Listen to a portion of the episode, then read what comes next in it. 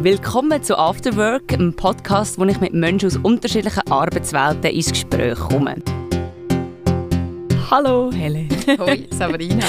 Ich freue mich sehr, bist du bei dem Podcast Afterwork heute hier bei uns. Ich möchte gerne mit so einer kleinen Einstiegsrunde starten, und zwar, dass du dich kurz vorstellst. Ich bin Helen Strebel, Psychologin. Seit ein bisschen mehr als zehn Jahren, ein bisschen mehr noch, bin ich Psychotherapeutin. Habe, bevor ich mit dem Psychologiestudium angefangen habe, hatte ich diverse Führungsfunktionen in einem Telekommunikationsbetrieb und eben, ja, habe dann mit 37 Jahren Psychologie studieren und da ist dann der Weg. Zuerst so der Bereich Management, Development, Führungsentwicklung bei dieser Grossfirma, Teamentwicklung, Organisationsentwicklung.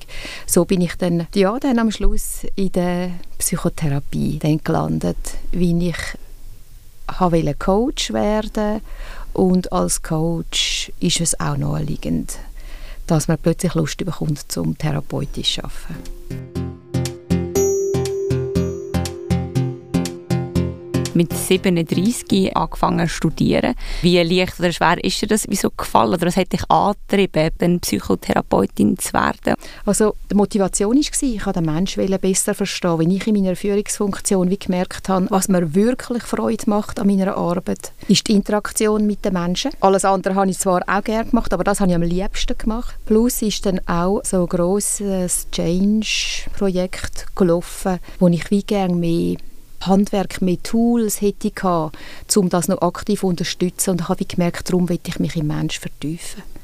Eine Therapieausbildung, die noch fünf Jahre geht, berufsbegleitend, das ist dann nachher dann gekommen. Und noch ein Schritt zurück zu dir als Führungsperson. Wie bewusst hast du die Entscheidung gefällt, dass du willst, äh, Leute wie so führen oder verantwortlich sein, zum Beispiel für ein Team, oder bist du dort einfach mehr so ein bisschen reingerutscht, oder wie ist dort so ja, der Verlauf von dem gewesen? Ja, ich bin mehr reingerutscht.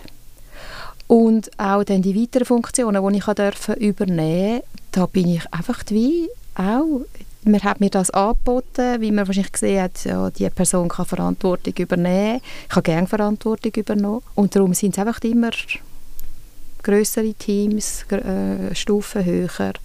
So ist das einfach weitergegangen. Neue, neue Rollen, da bin ich einfach ja, reingerutscht. Aber ich habe es gerne gemacht. Mhm. Es hat gepasst. Mhm. Gut, ja, erstmal so, äh, so zu dir.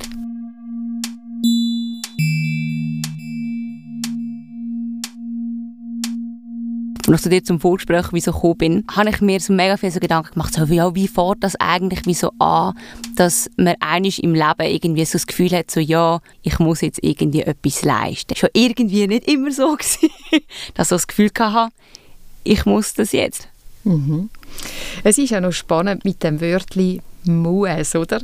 Wir müssen ja überhaupt nichts. Oder ist ja das, was man in der Therapie auch mit Menschen dazu bringt, dass das realisieren, dass man gar nichts müssen. Wenn man Kind zuschaut, sei es jetzt auf dem Spielplatz oder wenn man vielleicht in der, in der Familie äh, Kind hat, dann sieht man ja, dass Kind das machen, wo sie Freude haben. Und wenn sie Freude haben, dann machen sie es stundenlang. Und dann kann es aber auch ganz plötzlich sein, Schnips und die Freude ist weg und es, es lässt alles liegen und brüllt vielleicht oder es passt am Kind irgendetwas nicht mehr und dann hört es auf.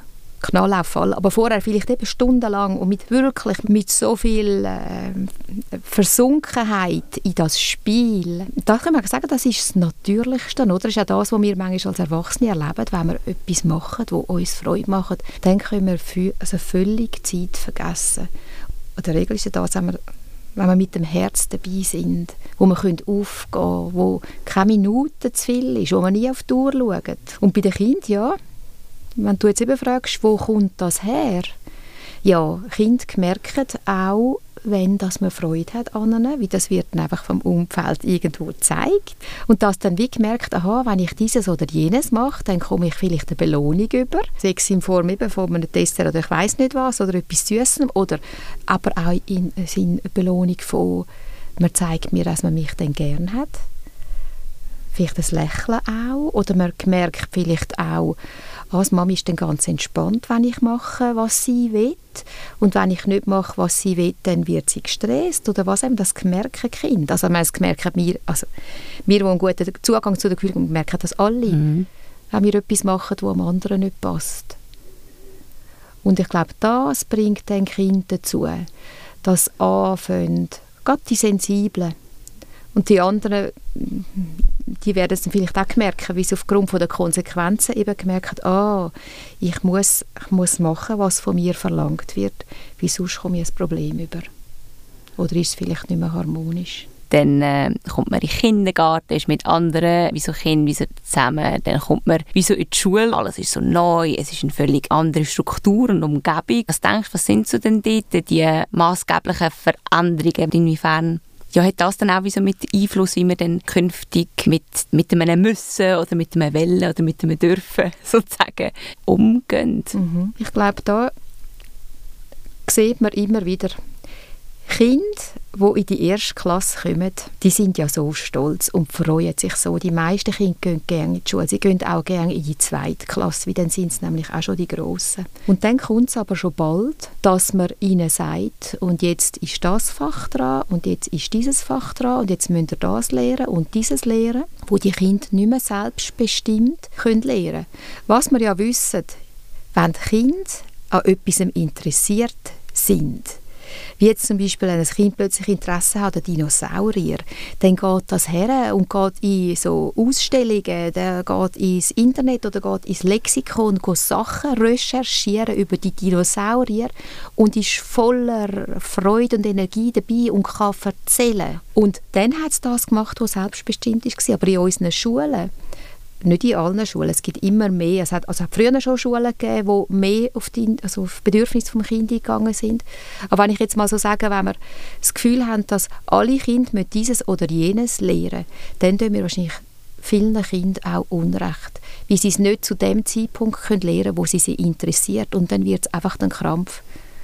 Und wenn ein Kind dann kann etwas lernen, wenn das Interesse da ist, dann ist wie Türen offen und das sucht das Wissen einfach auf. Mhm.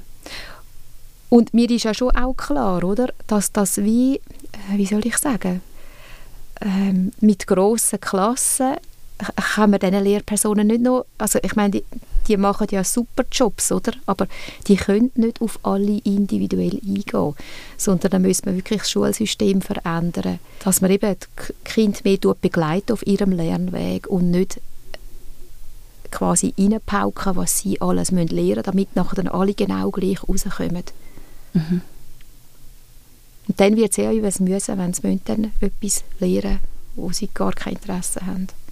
Mhm. Und auch, oder, dass es in dem Sinn bewertet, wieso wird. Also mhm. man hat äh, noch so meines Wissens immer noch eben so sehr stark dann eigentlich kommen die Noten, oder? Was ja. wahrscheinlich auch ein weiterer äh, Druckpunkt ist. Es, ja, es schlicht sich so ein gewisser, das Fach ist in dem Sinne wie so wertvoller oder es ist wertvoller zu wissen, ja also ganz konkret bei mir es so, ja, in Mathe, das muss ja irgendwie das äh, Fach sein, weil das scheint wichtig zu sein, dass man dort eine gute Note hat, wenn man dann schlussendlich zum Beispiel äh, würde wollen, einen technischen Beruf erlernen macht für mich genau, so voll Sinn. Genau, genau.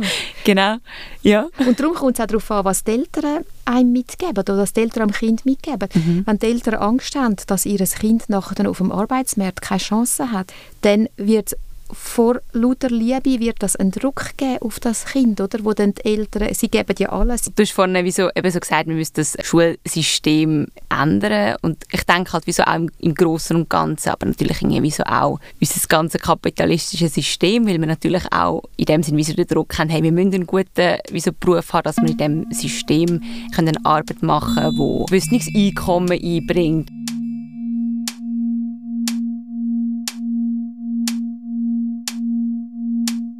Also der Antrieb oder eben das etwas aus Lust machen, wie so auch eben so die Versunkenheit. Was denkst du, wie könnten wir, sage ich jetzt mal, in unserem Arbeitsalltag wieder so ein bisschen mehr von dem erlangen? Ich glaube, der entscheidende Schritt ist, dass wir das machen, was uns Freude macht. Und jetzt angenommen, wir haben aus finanziellen Gründen die Möglichkeit nicht, um das zu machen, was uns Freude macht. Wir müssen irgendeine Tätigkeit haben, das kann es ja auch sein. Dass wir dann schauen, Und welcher Teil von meiner Arbeit gefällt mir? Wo kann ich meine, mein Persönliche einbringen? Meinen Stempel aufdrucken dieser Arbeit? Oder wo kann ich etwas tun von mir, damit es gut rauskommt in mhm. der Welt? Dass, der, weiss nicht, wenn ich Kunden habe, dass meine Kunden, dass es denen besser geht. Oder dass ich kann, äh, irgendeinen Prozess äh, optimieren dass es wir alle einfacher haben. Ich glaube, es ist gut, wenn man kann schauen kann, wo kann ich mit Freude etwas eingeben von mir. Etwas das eigene wieso mit, mit reinbringen. Hast du dazu noch ein, ein Beispiel? Was könnte das wieso so sein? Also angenommen, ich wäre jetzt zum Beispiel äh, ein Taxichauffeur. Dann kann ich doch einfach vielleicht Interesse haben an diesen Menschen, die ich darf befördern darf. Also ich mache meine Dienstleistung, aber ich kann das kleine Extra noch geben. Einfach, die mir vielleicht das wichtig ist, dass der Mensch nachher dann einen guten Tag hat, dass ich einen Eindruck hinterlassen habe, wo ich vielleicht wie sehe, wenn ich jemanden vom Arzt abhole, oh, dem geht es jetzt gerade nicht gut, wo ich vielleicht kann einfach die Freude haben, wenn ich dieser Person ein, ein nettes Lächeln kann geben kann. Ihr kann vielleicht einen, einen, Dienst machen, dass ich Taschen vielleicht noch trage oder was auch immer. Das würde mich interessieren, vielleicht auch für den Menschen. Und das heißt ja nicht, dass ich nachher muss, weiss nicht, was für ein Gespräch machen, aber dass ich dem Menschen vielleicht mit Wertschätzung begegne und da gebe ich etwas von mir. Also klar würde ich dann eben den besten Weg suchen für die Person, vielleicht bei den Menschen. Es hat einen Unterschied dann gemacht, dass ich auf der Welt bin. Wenn ich jetzt, sage mal, ich, ich würde jetzt an einer Kasse sitzen, am Laufband, wo ich da einfach nur die Sachen scanne, es macht einen Unterschied, ob ich einfach nur die Sachen scanne und vor mich irgendwie aufs Band schaue und denke, leck, wann habe ich endlich Pause? Oder ob ich die Person, die das, die Einkäufe da aufs Band hat, ob ich die anschaue, ähm, vielleicht der äh, zu, zulächle und ihr dann vielleicht noch einen schönen Tag wünsche, und zwar aus dem Herzen raus. Nicht, wie ich einfach muss, wie das unsere Policy ist, dass wir das machen, sondern mhm. ehrlich. Dann kommt man vielleicht dann auch ein Lächeln zurück über.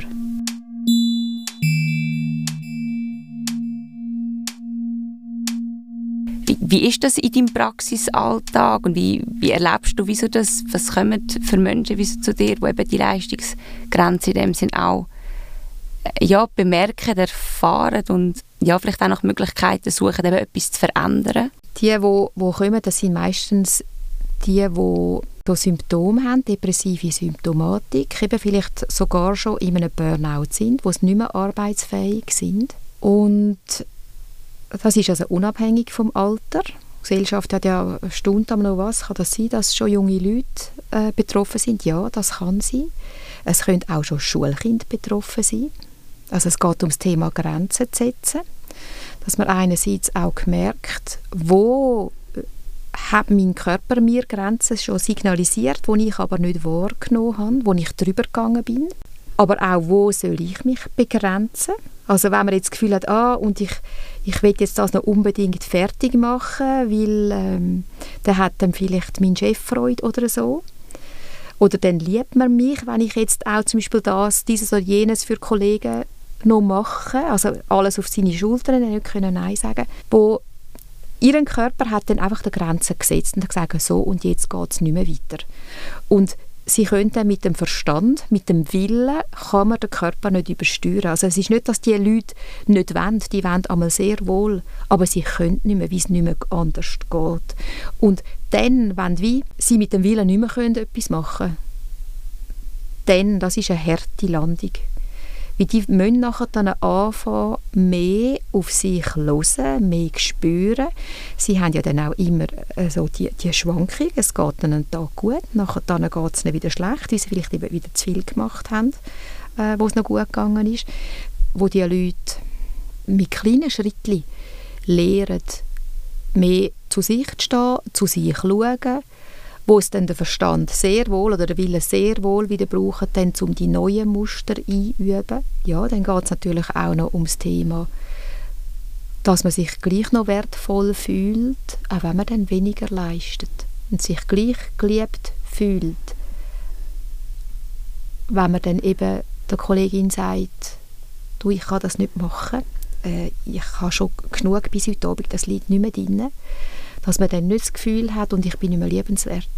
Mhm. Auch für den Fall, wenn jetzt einem die Kollegin würde zeigen, jetzt ist sie verrückt oder unzufrieden mit einem, dass man nicht anfängt an sich zu zweifeln. Und was vielleicht auch noch dazu kommt, du hast vorher wegen, wegen unserem System angesprochen, ähm, wo sich die Leute auch überlegen müssen. Ich meine, ich hatte schon so Klienten, gehabt, die gesagt haben, ja, ich will, ich will gerne können schöne Ferien machen und ich will mir dieses und jenes leisten. Aber wenn der Preis eben dann so hoch ist, oder man kann sich ja dann eh auch fragen, brauchen wir wirklich all das, was wir das Gefühl haben, wir brauchen es? Viele Leute gehen ja oder haben so das Bedürfnis nach der Ferien, wie sie ja alles geben im Alltag. Die geben so viel, dass so richtig herlechzen auf die vier oder fünf Wochen, dann so quasi in Ausnahmezustand gehen und nachher gehen sie wieder ins Hamsterrad rein. Und wenn man sich dort anfängt zu überlegen, will ich dann weiter in diesem Hamsterrad sein?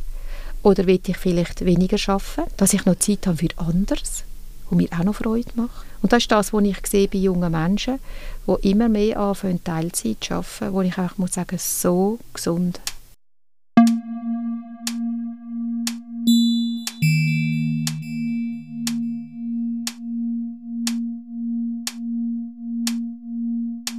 Etwas anderes, was mir auch noch wichtig ist, äh, wo ich denke, für unsere Gesellschaft wäre es schön, wenn wir aufhören würden, mit dem Bewerten. Ähm, zum Beispiel ein Banker ist mehr wert als ein Kübelmann, also einer, der äh, die Container leeren. Oder wenn man das Gefühl hat, irgendjemand, der eine Kaderposition hat, ist mehr wert als Pflegefachfrau im Altersheim. Da können wir als Gesellschaft so viel verändern, wenn wir wie merken, es braucht jeden in unserer Gesellschaft, jeden. Mit was für Vorurteilen man manchmal durch die Weltgeschichte läuft. Also, also dort von wegen Prägungen, also was man auch so selber mitbekommen hat, wie, wie man die Berufsbilder eben so in dem Sinn gegeneinander, ja, miteinander wie so vergleicht mhm. und eben einen anscheinend mehr Wert wie so zuschreibt. Also sagt, ja, das würde ich wieso nie machen, aber warum oder woher kommt das wieso eigentlich, genau. oder? Also ja, dort auch dürfen freudig selbstkritisch einfach mal bei sich selber hinschauen und sagen, mit was für Rollen laufe ich da eigentlich durch die Weltgeschichte. Und ganz spannend finde ich einfach zum Beispiel das mit diesen Lastwagenchauffeuren, die fehlen an vielen Orten, oder? Wo einfach irgendwie jetzt so läuft zur Zeit, dass vielleicht plötzlich mehr Achtung kommt für die Menschen wo da die Güter hin und her äh, gefugt haben, damit wir können in den Laden gehen, gehen posten ähm, ich meine, wenn man so etwas wie jetzt anfängt erkennen und anfängt seine Denke ändern, da, da können wir uns einfach nur gut tun. Es wird mhm. uns nicht schlechter gehen, glaube ich, wenn wir das erkennen. Gut, außer wir haben dann das Gefühl, oh, wir müssen alles ändern und so. Nein, wir dürfen darauf vertrauen, die Veränderung kommt, aber sie fängt bei uns. Sie fängt bei uns an. Mhm, dass wir als Individuum einfach auch einen Beitrag dazu wieso leisten. Ja, und mit Wertschätzung vom Gegenüber tun wir schon ganz einen wichtigen Beitrag machen, egal was jetzt der für eine Arbeit macht. Das ist eigentlich gerade so ein schönes Schlusswort, Helen, finde ich. Danke vielmals, hast du dir heute die Zeit genommen. Sehr gerne. Das Gespräch. Sehr gerne. Ja, ich wünsche dir alles Gute. Danke, gleichfalls.